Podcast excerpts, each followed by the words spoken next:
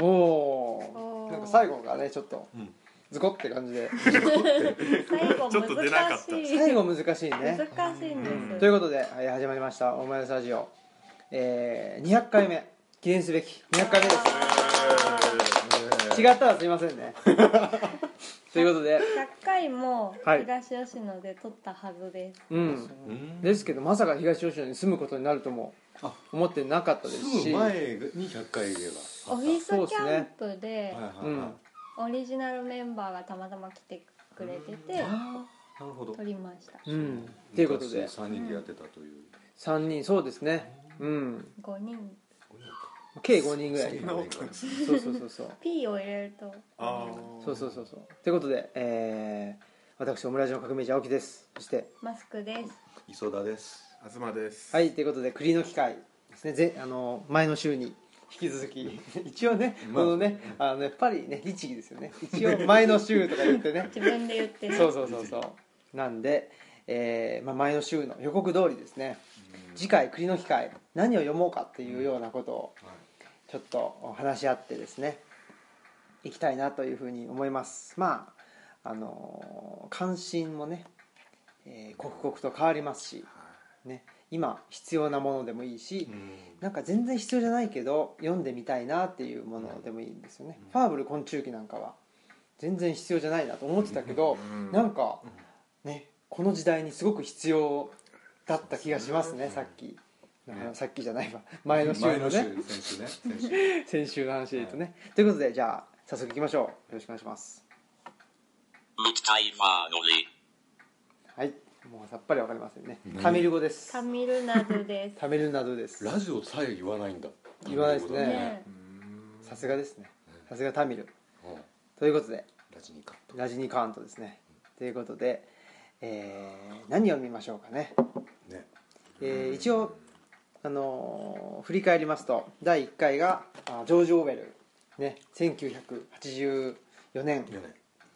で第2回が「ファーブル昆虫記」でしたね。やっぱこのいろんな役を、うん。ね、みんなで、うん。ね持ち寄ってみるっていうのもすごく面白いなっていうのも思いますね。なんか一つじゃなくて。うんいろんなのが見れる。ジョージ・オーウェルもそうでしたよね、うん。いつもこうやってこうやってってわかんないですね。このん。東氏と磯田さんが同じの読んでて。そうやね。そういえばそうだよねたまたまやけど。うん。うちはちょっと2人とは違うっていうのが多いですね、うん面白いですね。うん。やっぱりまあ新しいのってまあ新しいだけあって、うん。読みやすいなっていうのは確かに。ありますね。言葉遣いがちょっと古かった。そうなんですよね。それもしんどい理由うの一つでしたん。あれですそういうのも含めてですね、何にしましょうか。一応ね。ね。クッションにするか。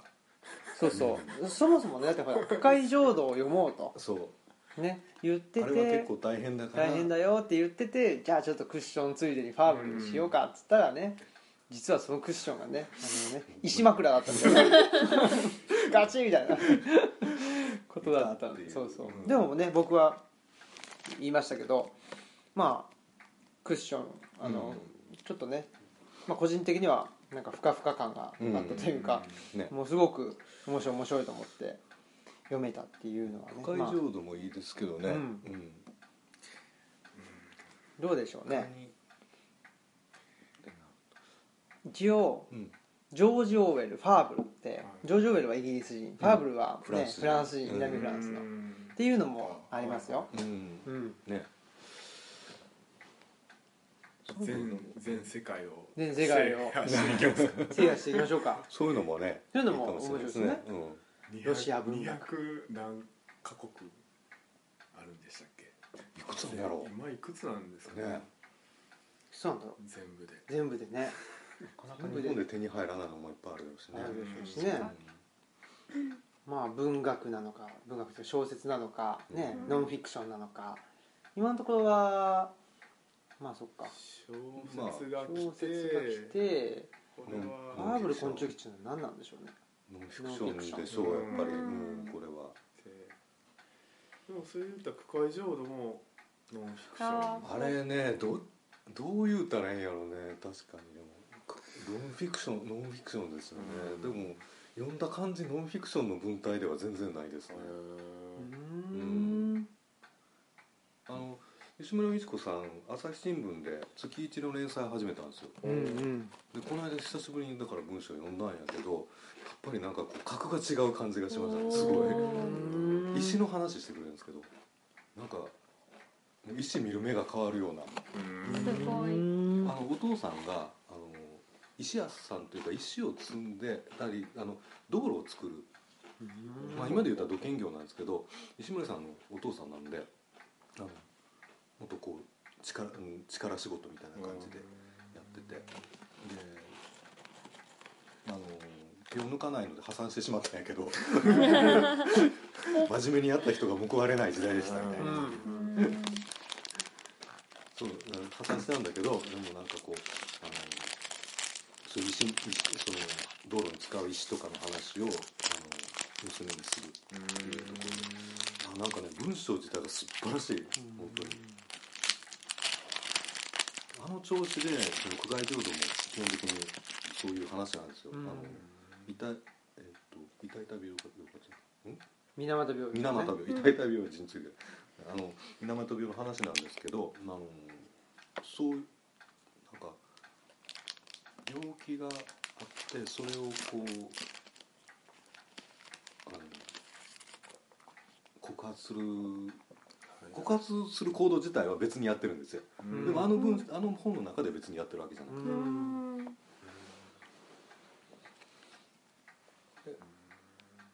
だからしばらく読んでも何が起こってるのかもう一つよく分かりにくい。どういう状況なのか。どうもこの書かれてる人は水俣病の患者みたいだけど、えー、とでどういう人なのかとかなんでなったのかとか、えー、といつからなのかとかそういうなんかなんていうかなこうドキュメンタリーだったらありそうなうん。描写っていうのが全然出てこないんですよ。うん。でもねすごいいいです。うん。それを聞くと情報じゃないんやなっていう。情報じゃないんやなっていう感じがするそういう。文章自体が。うん、あの文章が情報でない。あのそれを描くっていうこと自体は情報ではないっうんていう、情報っていうのはねやっぱり数値うんうん。何人なってうん。どういう症状がいつから出てうるか、ん。そういう数数値じゃないですか。それとはまた全然違うやつです。あれでも3部作ぐらいになっててこう僕全部は読んでないけど確か最後の方はねあのそのやっぱりこう政府とかに訴えててあのいかにあ軽く扱われたかとか、あとあのまあよく言われるけどああいうのってこう結局内部に分内部で分裂していくんですよ。差別が差別を呼ぶみたいな感じで。うんうんでそういう悲惨な状況とかねそういうのが描かれてる、うんう。ん。っていうので面白いんですけど。確かに、うん。そういうのもいいですねやっぱりね。そういうのってやっぱり文章がね綺麗な文章っていうのに深みがあるんですね触れるっていうのは。本当に。なんかこう単に火だあの花に火火が当たってるっていうだけのことでもすごいかんなんか違う感じです。あの人でも普通の主婦やったんですよね。あそうなんですか。は。なんかあの地元のなんかそのまあそう言うたらこういう会ですよね。ブルチャみたいな。なんかそういう創作のクラブとかみたいなやつに出てるうちにそういう書き方を覚えてっていう。すごい本当普通の主婦。そこもすごいとこですけどねうんあの人はねだから日本のやつっていうとやっぱり確かに苦外浄土はなかなかいいチョイスだなとうーん思います。深い上手にしましょうか。なんかしますかもう。めっちゃ読みたくなってきましねここまで聞いてたらね。ほんまやね他が思いつかないねねたいいんじゃないですか？ねもう深い上手にしましょう。ね10大丈夫分ですか？決まり決まりました。じゃあもうね。ということで。次はどうしますか？終わらなかった終わらなかっ他にねなんかこん今後読みたいたそうですね。ちょっと決めね考えましょう。次回はもう早々に決まりましたけど、はいね、最近どういうふうななんて言うんだろうあの関心とかどういうような、あの身の回りになんか出来事があったとかなんかその辺から本の方向性を。僕ね多分ね東さんと会ってからなんですけど昔持ってたそういうさあのこのファーブル昆虫記を主張したのもそうなんですけど、はい。なんかねこう人間中心の話でないやつうん。ことってすごいやっぱ関心が昔からあってそれがなんか東さんとなんかあの今一緒に田んぼをやあのね東さん指導でやってやらせてもらってるけど、なんかそれでなんかわーっと出てきてだから白芸読んだのもそれでなんですうよ、ん。ああなるほど、うん、今更白芸を見始めたのもそれだったんですよ、だからなんかやっぱり僕が考えるとそっちの方になっちゃうかなっていう感じなんですけど、でどうですか？その人間中心じゃない世界っていうのを、でも人間が書いてるわけじゃないですか。そうなんですよね、うん。その辺っていうのは？でもあのなんなんだろうね。あのこのさっきのファーブルのそのねし辛辣な言葉の中にもあったけどあ分かんないっていうことがやっぱり出てくる、うん。白芸もなんか、まあ、解説書なんかで、あまあ、簡単に解説されるとこだと要するにこうモビディックっていうのはこの悪の象徴みたいなんで、っていうのがあるけど読んだ感じではねそんな単純なもんでもなかったですよ、やっぱりこうあの人間のなんか力の及ばん存在っていうものについての話っていうあれねあの P コード P コード号っていう捕鯨船が出てくるんですけどあの主人公のイシマエル除除いて全員死ぬんですよ最後は、ううんん。エイハブも全全員死ぬんですで、うん、そこに至るまでの話すっごい長いんだけどその中でもねなんかそういうふうな感じさかに感じさせるところもちょこちょこと出てて、うん。それでそういうかな。だから、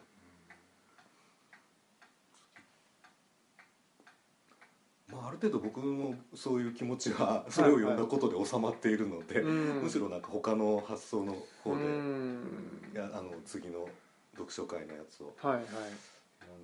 考えてもらった方がいいかうんなとはうん思いますけど、僕も似たような多分まあ 考えなので、うん。具体なんかあります？具体的に。僕も思いつかない。今なんか思いついたのはジャック・ロンドンとかだけど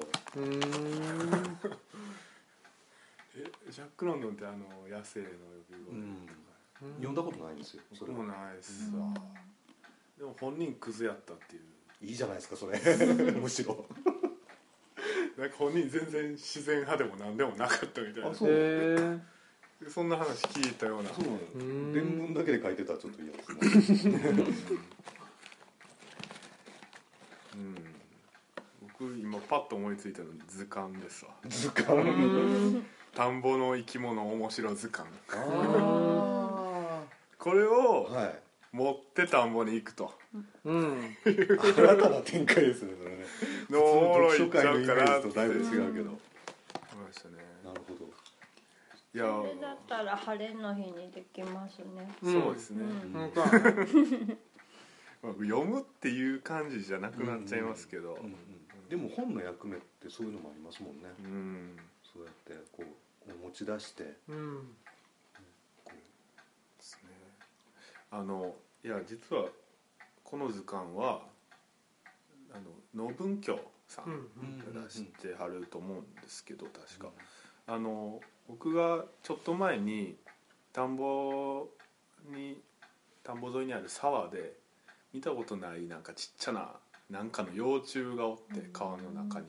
うん。うんこれなんやろうっつって写真撮ってツイートしたんですよ。うん。うんそしたら農文教さんがあの引用リツイートですか、うん。はいはいですごい。これはカゲロウかなんかだねみたへいな。えすごい。そうなんはいですね。でその後すかさずこの田んぼの生き物図鑑をうん。紹介してすて、ごい。ちょっと宣伝に利用されたなって思った反面なんかいやなーな。んかでもそういう商売熱心さって好きやな。いいですね。ねいいですね農文教。うん。込めとこ。うん。それってでもやっぱりなんだろう。あのファンタジーなううん。商売じゃないっていううか、んなんかすごい地に足ついてる気がしていて、農文教ってう、ん。あの現代農業とかもそうでしょ？そう農です。文教でしょ？北のの地域。ねなんか面白いんですよ。面白いですよね。うんあの本当なんかちょっと食べ物の話の本とかでも、うん。なんかなんか面白そうだなと思って見たら「ノン仏教」って書いてあるんですよ、うんうんうんうん。だからあの、まあ、いわゆる読み物じゃなくって図鑑とか、うん。まあ、現代農業とかすごい実用的な本だとうん。自分の力量というかねうんが試されるようなうん。気はしますけうん。ど、面白いかもしれないですね。そうですね、うんそれは面白いかも。うん。そのその図鑑図鑑なんですかそれ？図鑑って書いてありますね。ははは440種類載ってるらしいですよ。お田ーん田んぼや水路におるやつ。うん。うん。生き物やからその植物も含んでると思いますけど、うんうんなんかだって写真に彼岸花とか写ってますし、うん。あそう。かうん画像が出るこんなホタルやらあ本当だ。鳥やら。あ本当や。いいですね。りますから。等しい生き物、そうやね。ねでこのやっぱり田んぼとかやっぱりね米っていうのもうん。やっぱりちょっとね、うん。あの一から考え直さねばならない ですから、そうですね、うん、米とは何か稲作とは何かというかねその水路とは何かというかねやっぱり水を引っ張ってくるっていうのはもう権力の源泉ですから。うん水っていうのはねやっぱりもう人間にとってなくてはならないししあのなんだ自給自足以上のものを作るためにはやっぱりあの何ですか水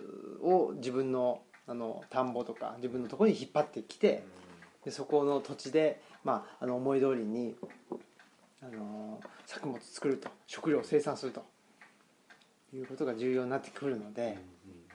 それをめぐる争いっていうのも非常に激しいわけじゃないですか、うん。まあ、定住ですよね。始まって。でそれの、うん。近世の研究とかでなんか推論っていうのでねなんかいろいろ論文が出てますよね。ああね。推論って水の論って書くけど、うんうん 何かなと思ったら要するに水争いのことでね、うん。村同士の、うん。ねそれで殺し合そうそうそうそうそう。う、んで基本的にその江戸時代のあの藩のうん。分け方っていうのはその流域に沿ってうん。あの藩が分かれてたということなんでうん。やっぱりあのーなんだろう。まあヨーロッパ西洋諸国が、ね、その中東とかアフリカに引くようなうん。まっすぐな線っていうことはないわけですよね。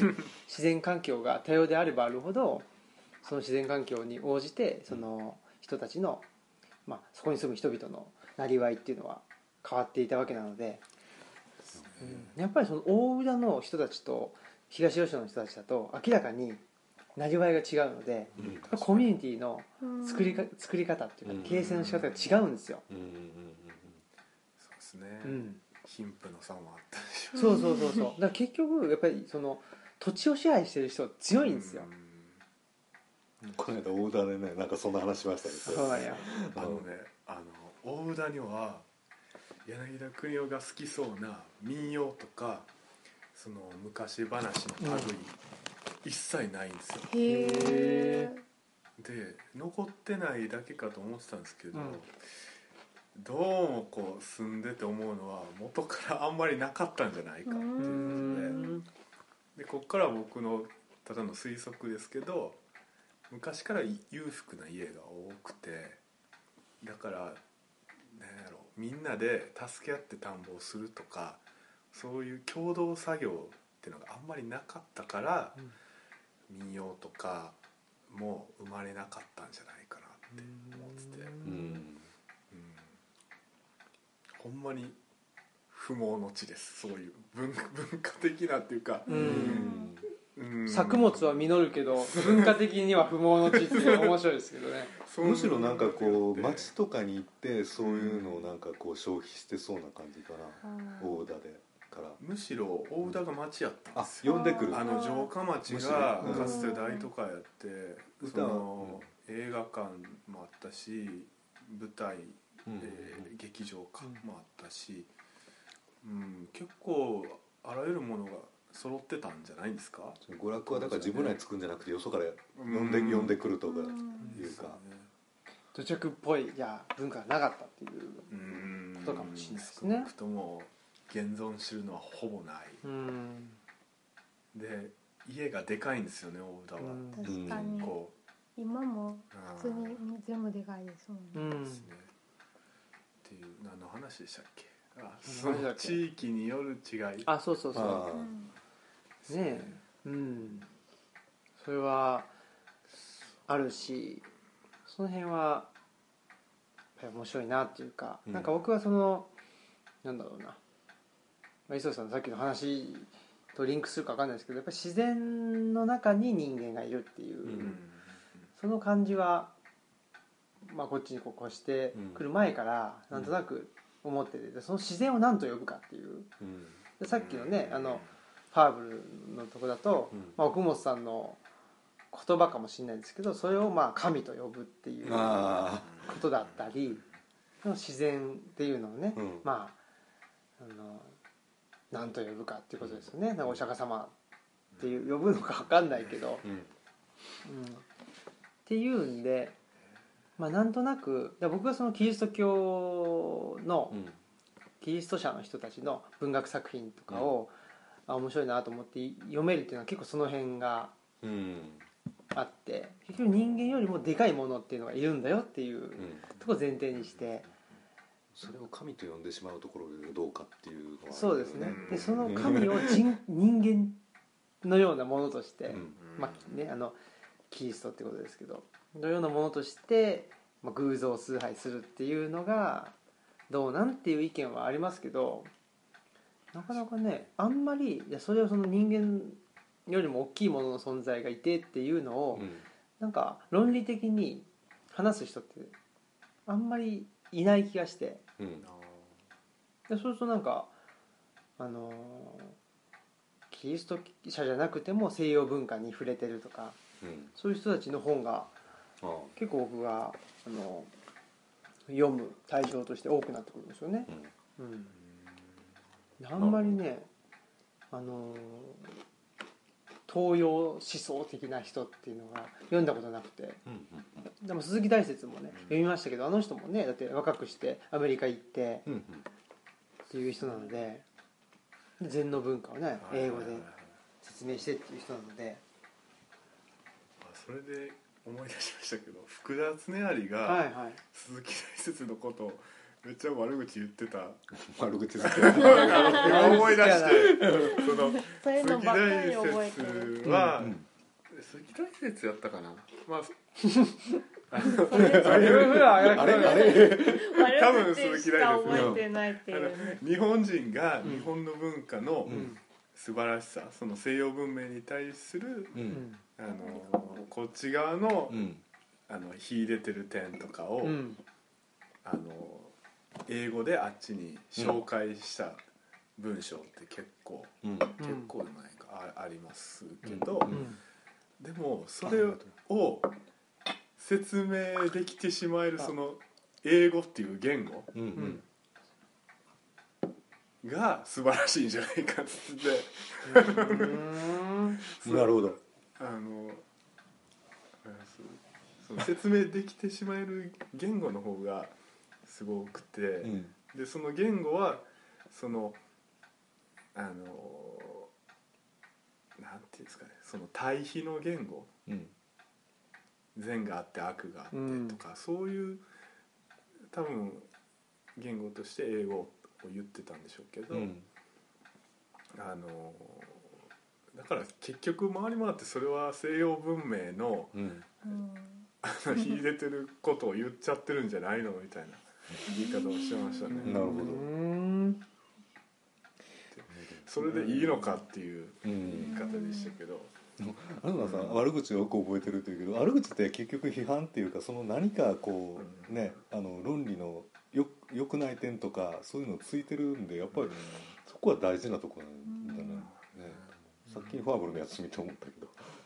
うん。悪口大事っていう、それ一丁割りっていう気がしますけどね、確かに。うん、そや。れそういうしかないっていうか、うん。ね完璧に表してるかどうかとかうん。また別の問題じゃないいや本当にそうであの白か黒かじゃないっていうことはすごく最近思っていてあの、まあ、前回赤でもないし、さっきのねあの、白芸の話でもないですけど結局そのこれは完璧じゃないからダメだっていう言い方ってじゃあじゃあなんかねその、どうしたらいいのよみたいなね、だってね説明しきられへんけど英語で言わないと日本語分かれへん人には分かれへんやんって思う。そうそうだし、うん。でそれが回り回ってにあ日本文化ってこういうところはいいいいところあるんだみたいなことに再認識じゃないけどつながるんだったら別にそこから始めればいいわけであって、なんか文脈があるんですよ福田常有のその批判もねうん。多分、まあのそう別に英語が優れてるって話だけではないような気がするんで。すね、うん、うんだけどほら今のねそうん。の憲法の、あのー話じゃないですけど、ね、憲法、まあ、戦後の、うん。えー日本国憲法っていうのは押し付けられたもんだみたいな話がありますけど、うん。じゃあもう憲法っていうのをあのなくならせたらいいのかと。その反反権じゃないですけど。あれはでもやっぱりこう国際社会で生きるためのパスポートみたいなもんなんで、うん。許可証みたいなところもあるんでやっぱりねそれやめるって言ったらもっぺん許可証出しなさせるぐらいの他の国にねうん。自分たちがこれでいいですって言ってるだけではあかんでしょっていう気がするけどね。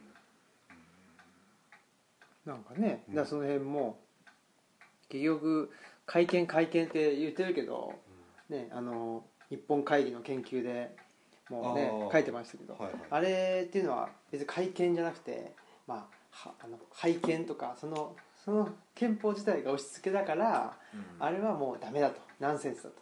で大日本帝国憲法に戻るべきだみたいなうん。話をするわけですけどそれではそっちの方がナンセンスというかねそのファンタジーじゃないかみたいな。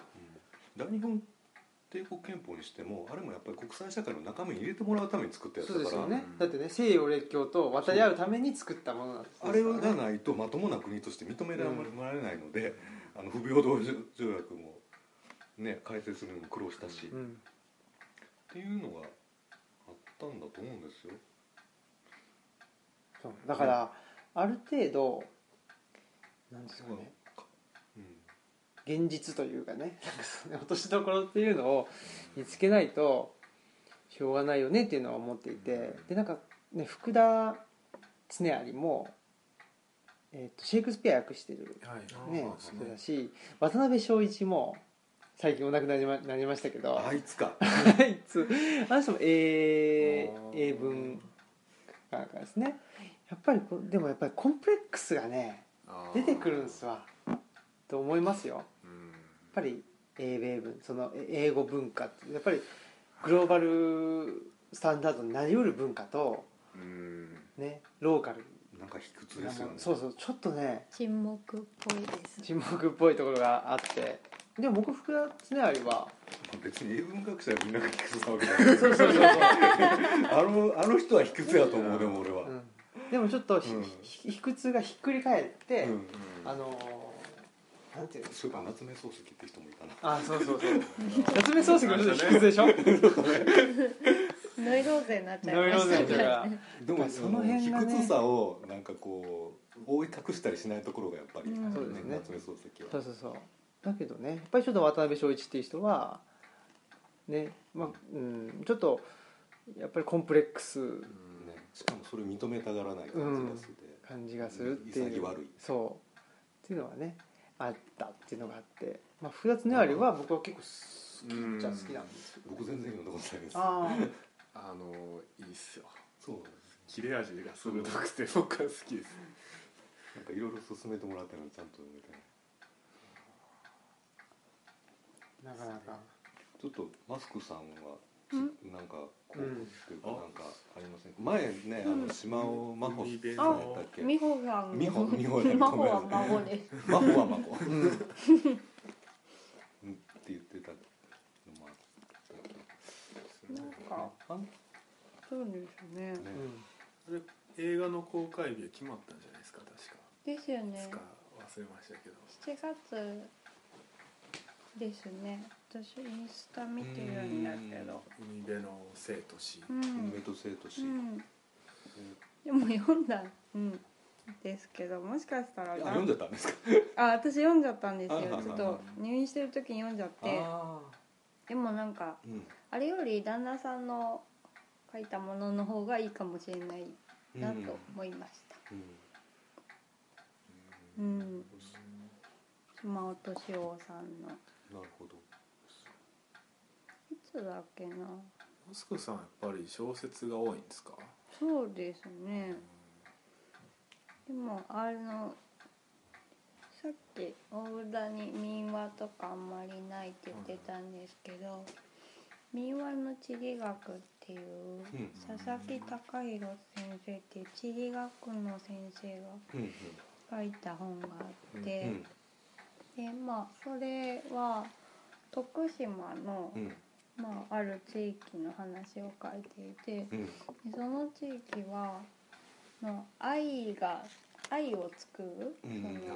その、うん、人と、うん。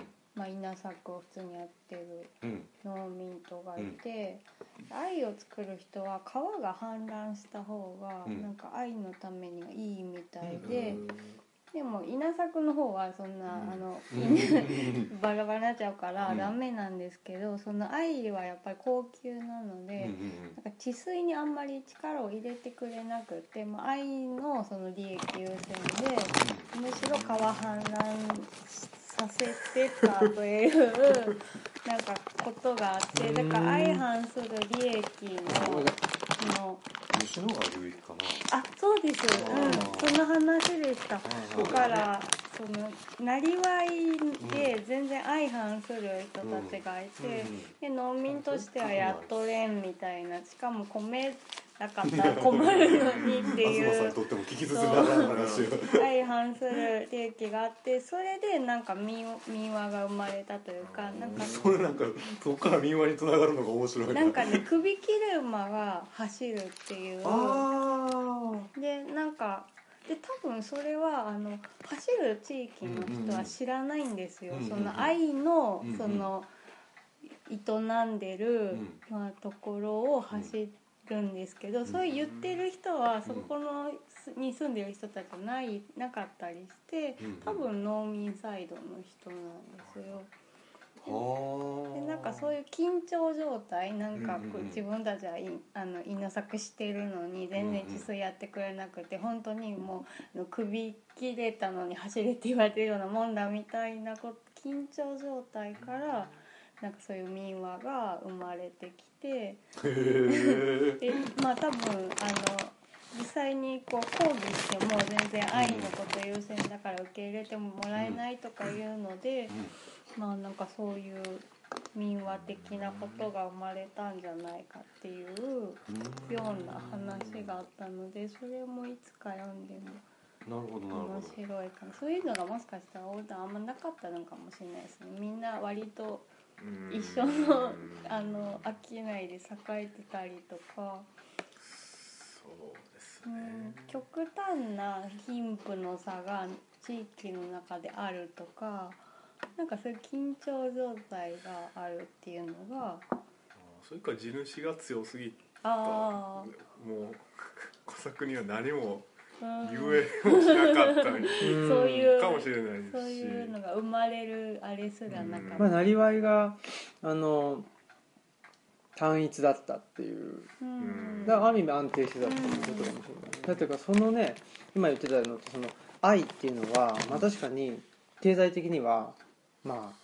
あの高い価値を生み出すかもしれないけど、うん。愛は食べれないから、ねっていうその辺のうん。あの矛盾というか、うん。があって、まあ、緊張状態っていうのがうん生まれたっていうこともあるとは思うんですけど。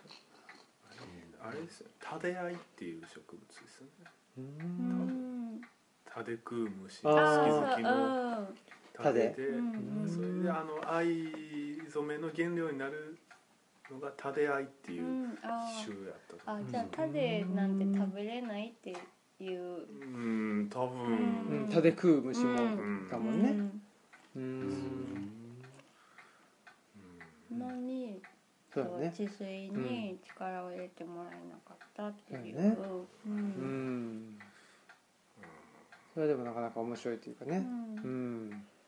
あの吉野川の流域のとこちょっと走車で走ったことあるん。ですけど、なんかねその今の話聞いて思い出したけどなんかね妙にこう川が自由な感じするんですよちょっと。なんか。多分歴史的にそうなんでしょうね、今愛作ってるかどうかわかんないけど、うん。そなんかね特定の作物がいっぱい植わってた。ああ川のそばで。うん。なんやろうなちょあのあんまり詳しくなかったもんでそんな何が植わってたってパッとわからなかったんだけど、なんで氾濫した方がいいんですかね。それがよくわかんないですけど。あなんでだったかな。あいたでってなんかこん根で育つとかそういうやつですか？肥沃な土地が何なのかな、うんこれじゃなくて。なんか生育にそれが合ってるってことなんでしょうけどね。詳しいことはよく忘れちゃったけど、もしかしたら砂地を好むんですかね。ああなるほど。水かぶったら大体砂が流れ込んで。きて砂が入ってきて。田んぼやったら砂がない方がいいんで、ううんかなと思ったんですけど今。うん。なるほど。うん。なるほど。なんかそう。ちょっと詳しいことは忘れちゃったんですけど、端的に言うとそういう話、うん。面白いですね、うん。ということで、えー時間もそろそろになってまいりましたのではい。ちょっとエンディングテーマの方をはい、お願いしたいと思います。結局次の次は決まらず？決まらずですね。いや田んぼのいいんじゃないですか？いいですか？図鑑。観察会しますか？観察会ねで、栗の機械ちょっと。ファーブルをね経た今我々はどの程度観察官を養えているのかっていう。季節的にもやっといた方が冬にはできない、確かにね、うんはいうん区会浄土を経てですね。ちょっと暑いかもしれないけど、うんあいいんじゃないです暑いかな。うん、いやいいんじゃないですかね。うん。はいまあ使ったらもしかしたらもう一個ね挟むかもしれないですけど、まあ秋とかにや,、あそうですね。やっても、うんちょうど季節的にうん。実りの頃にやってもいいかも。はい、じゃあエンディングテーマよろしくお願いします。にはい。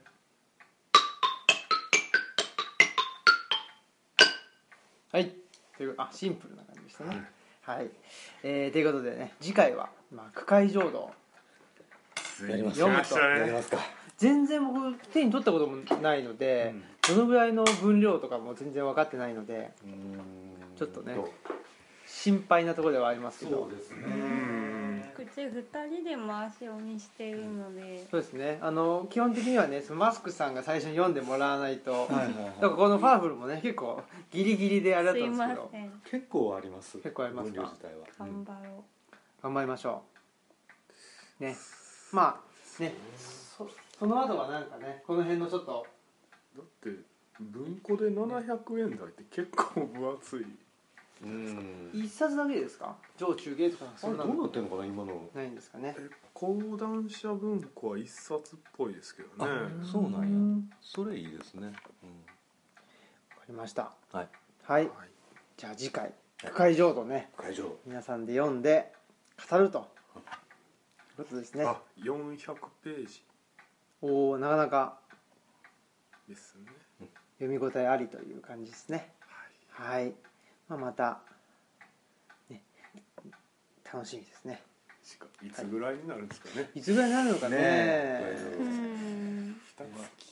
二月。後ぐらい前回何月。でしたっけ忘れちゃいましたね寒かったですね3月。3月。とかかもしれないですねうんちょうどだから2月。ぐらいかうんかな。うん。た確かそうですよ。目標2月後。じゃあうん。7月になるんですかね。4月になるんですかね、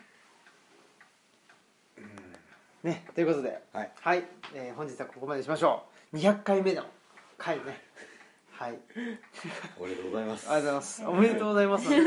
ねどんどん続けて。はい。どんどんっていうかねもう特にね何回まで続けるとかいうことないんですけど淡々と粛々と、ね、配信し続けると。